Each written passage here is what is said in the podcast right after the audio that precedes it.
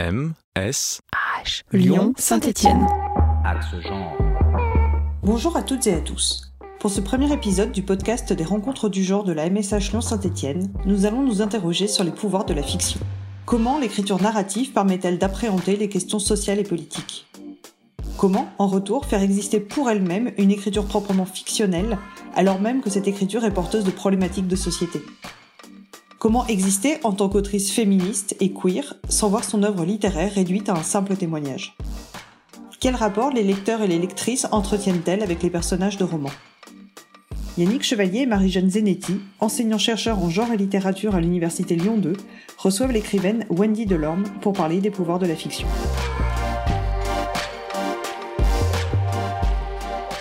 L'œuvre de Wendy Delorme se déploie depuis plus de 13 ans maintenant dans différentes formes artistiques, avec euh, à partir de 2007 le début d'une œuvre romanesque avec quatrième génération, qui a été suivie en 2012 par La mère, la sainte et la putain, et en 2018 Le corps est une chimère. Dans le même temps, l'œuvre de Wendy Delorme, c'est aussi un essai Insurrection en territoire sexuel qui est paru en 2009, ainsi que des traductions de Cathy Winks et Annie Simmons mais aussi un livre de Lydia Lunch. Parallèlement à ça, Wendy Delorme a été un des membres très actifs de la troupe néo-burlesque Kisses Cause Trouble dans les années 2000. Et puis à partir de 2009, elle est une des co-organisatrices de la tournée Queer X Show, dont on a encore la trace dans le film d'Émilie Jouvet, Too Much Pussy, qui est paru en 2010 intituler cette rencontre Les pouvoirs de la fiction, ça signifie qu'on va discuter des seules œuvres de fiction. Et la première question, c'est de se demander quelles sont les spécificités de l'écriture de fiction dans ce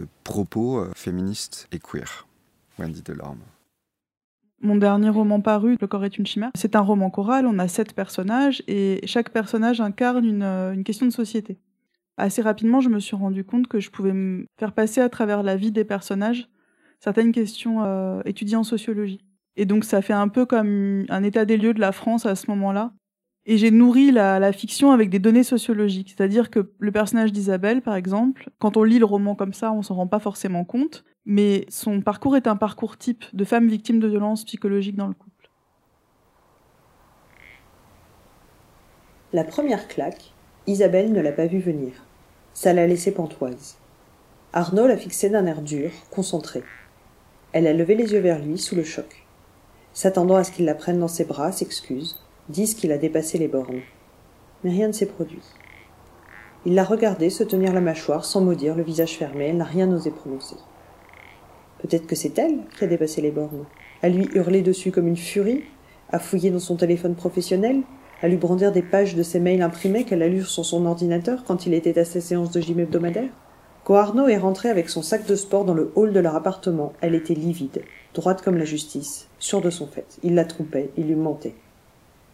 Isabelle a jeté le téléphone au sol. Elle voulait le faire réagir, la froideur d'Arnaud devant ces preuves évidentes de son infidélité la rendait dingue. Et alors la claque est partie. La claque l'a mise à terre. Elle s'est affalée contre la commode dans l'entrée. Sa tête a heurté le coin du meuble. Elle a levé vers lui un regard noyé de larmes, s'attendant à ce qu'il l'aide à se relever, l'enlace tendrement, se confond en excuses. Il a ramassé le téléphone, et il est sorti en claquant la porte. Elle est restée seule une vingtaine de minutes, affalée sur la moquette du couloir de l'entrée, sans comprendre ce qui venait de lui arriver. Elle s'efforce de respirer calmement, de mettre de l'ordre dans le chaos de cette journée. Elle verse à nouveau des larmes, hoquetant, désespérée. Son bel amour saccagé. La crise de larmes dure longtemps. Elle s'arrête, à bout de souffle, épuisée. Puis l'angoisse monte, terrible, inexorable. Arnaud va-t-il revenir? Et s'il était parti pour de bon? Le son de cette porte qui claque avait quelque chose de définitif. Isabelle se rend compte qu'il y a pire comme pensée qu'Arnaud faisant l'amour à une autre femme. C'est l'idée qu'Arnaud la quitte et ne revienne pas. Son cœur bat tellement fort qu'elle manque perdre connaissance. Elle se regarde dans le miroir de l'autre côté de la baignoire. Dans ce reflet, Isabelle se trouve vieille et folle, pitoyable, pas désirable pour un sou. Par réflexe, elle arrange ses cheveux, les lisse du plat de la main, finit de tamponner la contusion. Elle respire un grand coup, débouche le rouge à lèvres et se refait une bouche bien dessinée. Puis, elle s'assied dans le salon, sur le canapé face à la porte, les jambes repliées sous elle. Elle prend son téléphone portable et compose un SMS. Je suis tellement désolée, mon amour. Pardonne-moi. Je t'attends. Wendy Delorme, Le corps est une chimère.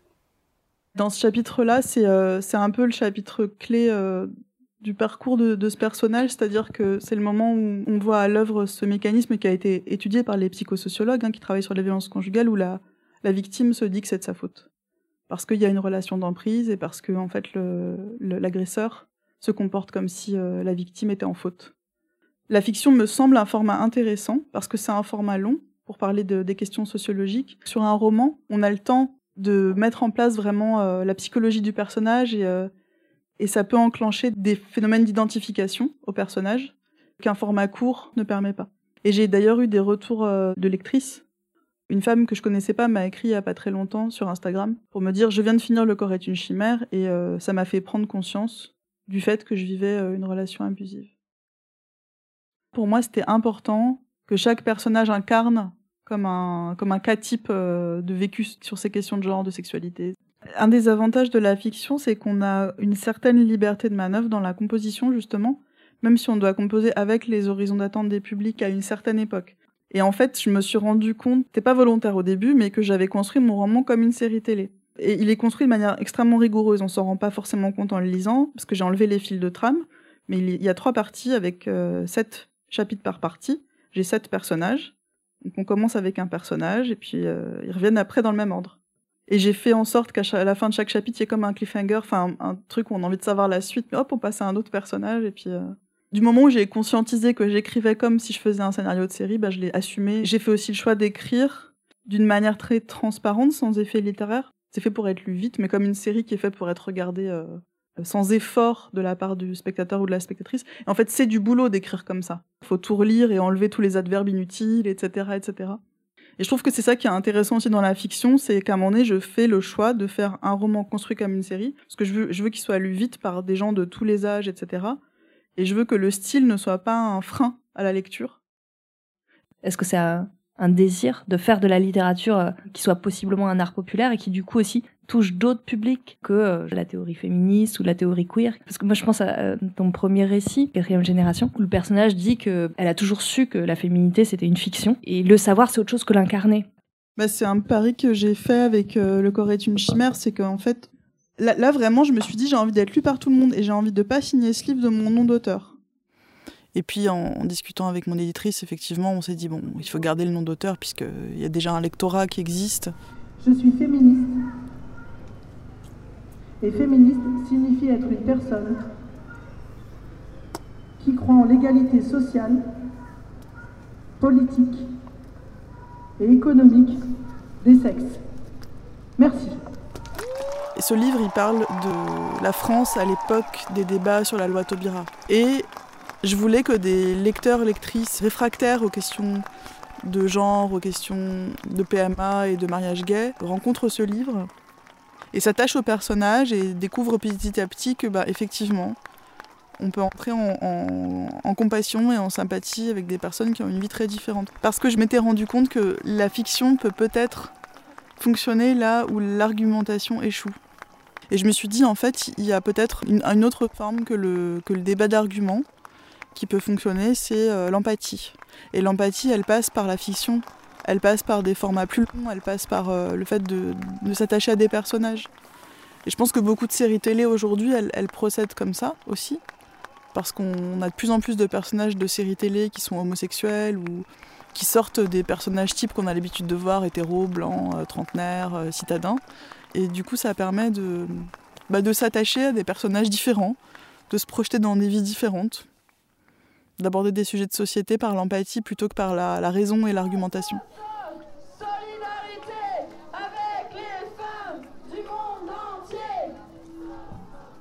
Elles étaient toutes brisées et pourtant incassables.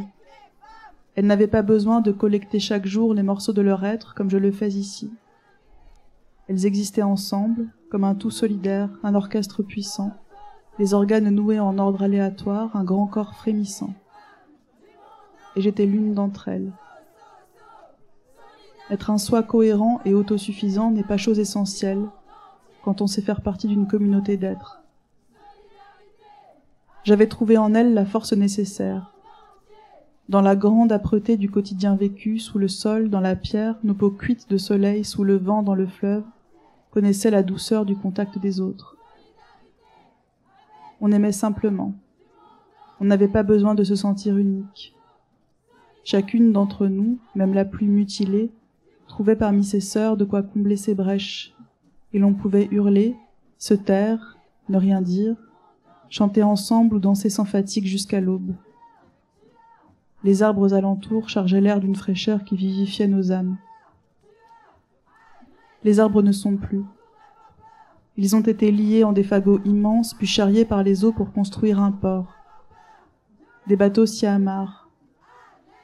J'ai vu les planches poncées, fendues de coups de hache, percées de clous, martelées par les bottes de ceux qui vivent ici.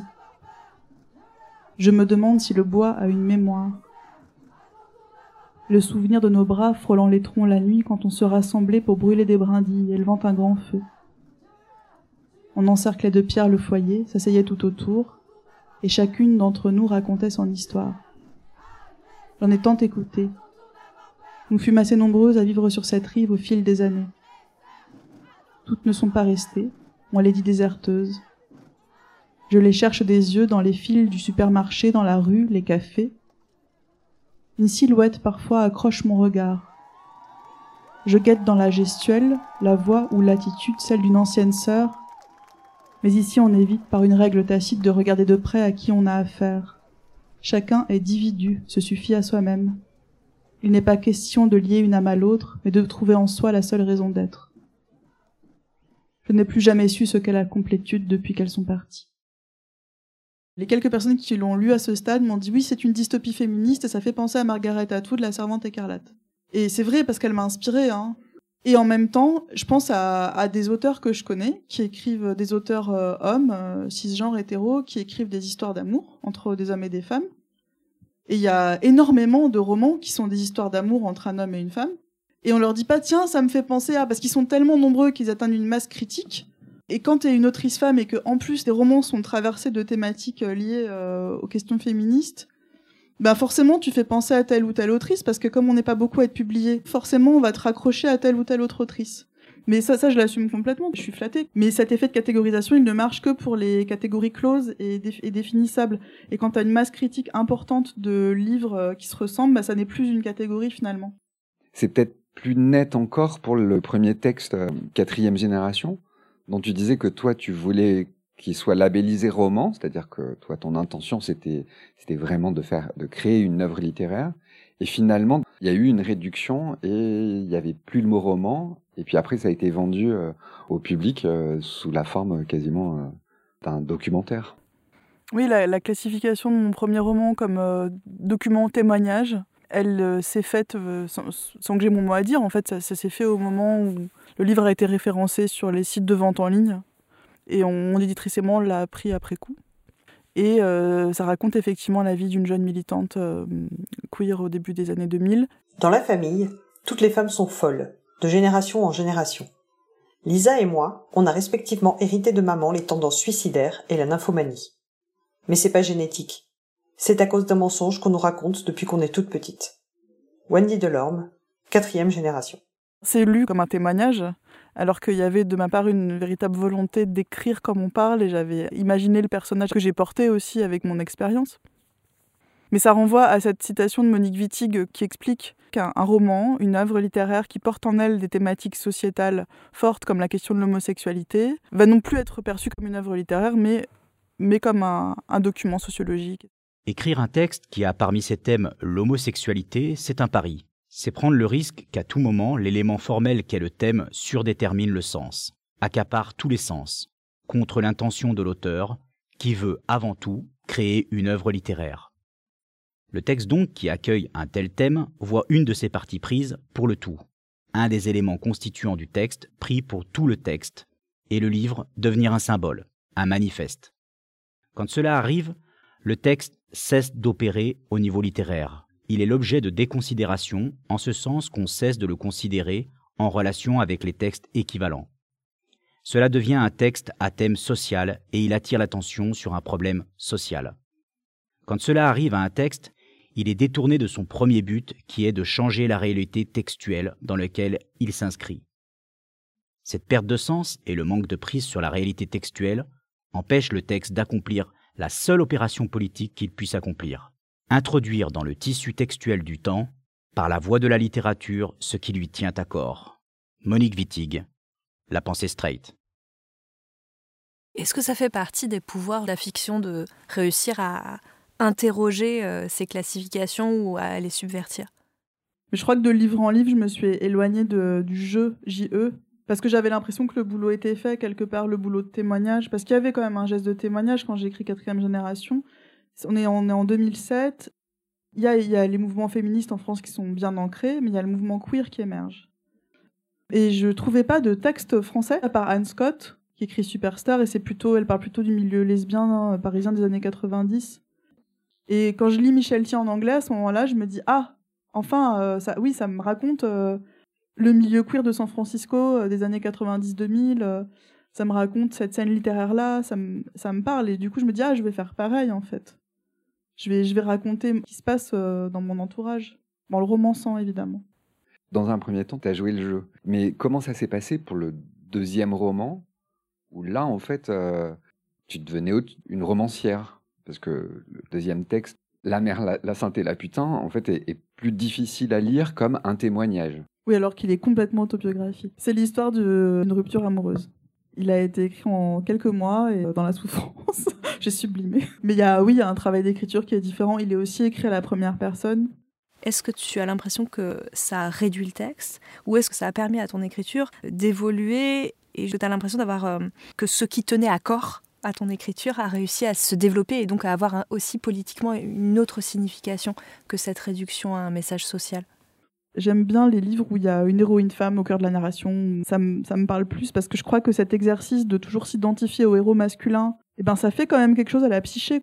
Donc maintenant, je vais activement chercher des autrices femmes, en fait, et des, des, des bouquins avec des héroïnes femmes. Et en tant qu'autrice, est-ce que tu penses que ça fait partie de ta politique d'écriture d'essayer de proposer des modèles d'identification aux lectrices et aux lecteurs ben, qui subvertissent un petit peu euh, ces stéréotypes C'est pas volontaire et conscient de ma part, mais c'est vrai que ce sont toujours des personnages féminins qui sont au centre de mes romans. Ceci étant, dans Le corps est une chimère, j'ai un, personnage masculin qui euh, a une réflexion sur qu'est-ce que c'est qu'être un homme et qui en fait ne ne veut pas en être un. Pas de la manière dont on le définit dans cette société. Et dans le roman que je viens de terminer d'écrire, j'ai euh, trois personnages féminins et un personnage masculin. Et ce personnage masculin, c'est un jeune homme de 25 ans qui a une réflexion justement sur qu'est-ce que c'est que d'être un homme, qu'est-ce que c'est que d'être euh, un futur père, il veut pas devenir père. Et donc les personnages masculins dans mes livres, ce sont des personnages qui sont en empathie vis-à-vis de la condition des femmes dans la société et qui ont une réflexion sur qu'est-ce que c'est que la masculinité et qui se positionnent comme des alliés des personnages féminins. Et là, donc, le personnage masculin de mon prochain roman, c'est une lettre qu'il écrit à sa mère avant de partir, parce qu'il veut, il veut partir, il veut quitter le système. Je ne dis pas, maman, que ta vie n'est pas digne d'être vécue. Je dis qu'il y a sans doute d'autres manières de vivre, qu'on n'imagine même pas. Ça, je l'ai su très tôt. Je l'ai su parce que je ne suis pas comme les autres. Pas comme ces garçons qui se trouvent du confort à être dominants. Qui n'en trouverait pas Je ne sais pas pourquoi je suis si mal à l'aise, à la place qui m'échoit ici-bas, parmi eux. Je ne suis pas de ceux qui trouvent cela banal qu'une femme sacrifie son temps, chaque jour de sa vie, sa santé, ses envies, et souvent ses besoins les plus élémentaires, pour élever ses enfants. Qui ne se demande pas ce dont leur mère rêvait avant de contribuer Ce à quoi elle renonce pour accomplir chaque jour toutes ces menues tâches. Ce qu'elle ressent lorsqu'elle regarde ses mains abîmées par les heures de ménage et l'eau de vaisselle, lorsqu'elle masse sous ses yeux les cernes disgracieux, inscrits là par les nuits à veiller à ses petits. Ce que cela lui fait de sentir chaque jour la douleur dans son dos, dans ses jambes, de se lever quand même pour répéter les gestes de son quotidien, qui meurtrissent son corps. Ce que cela lui fait d'être tenu en laisse, du souci permanent de ce qu'elle a en charge. Je ne suis pas de ceux que le désir des femmes agite ou inspire. Je ne suis pas de ceux qui veulent se reproduire dans le monde tel qu'il est. Tes autres fils te donnent et te donneront encore d'autres petits-enfants. Moi, je n'en aurai pas. Pas dans ce monde-là. Mère, il y a un ailleurs, un autre monde possible. Je le crois, je le sais. Personne ne devrait, selon la loi des autres, vivre une vie emmurée.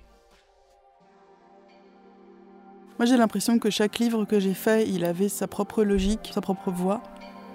et que même s'il y a des, un fil rouge qui court euh, toujours, qui est la, question de la place des femmes dans la société, la question politique des minorités sexuelles et de genre, le corps aussi, comment le corps est, perçu, comment, qu'est-ce qu'on fait de nos corps, comment on regarde les corps des autres. C'était le premier épisode du podcast des rencontres du genre de la MSH Lyon-Saint-Étienne. Cet épisode était animé par Yannick Chevalier et Marie-Jeanne Zenetti, enseignants-chercheurs en genre et littérature à l'Université Lyon 2. Il est présenté et réalisé par Aurélie Olivesi, maîtresse de conférences en sciences de l'information et de la communication à l'Université Lyon 1, avec l'aide du pôle images animées et audio de la MSH Lyon-Saint-Étienne. Vous pouvez trouver les références citées par Wendy Delorme sur la page dédiée au podcast sur le site de la MSH Lyon-Saint-Étienne. Merci pour votre écoute et à bientôt.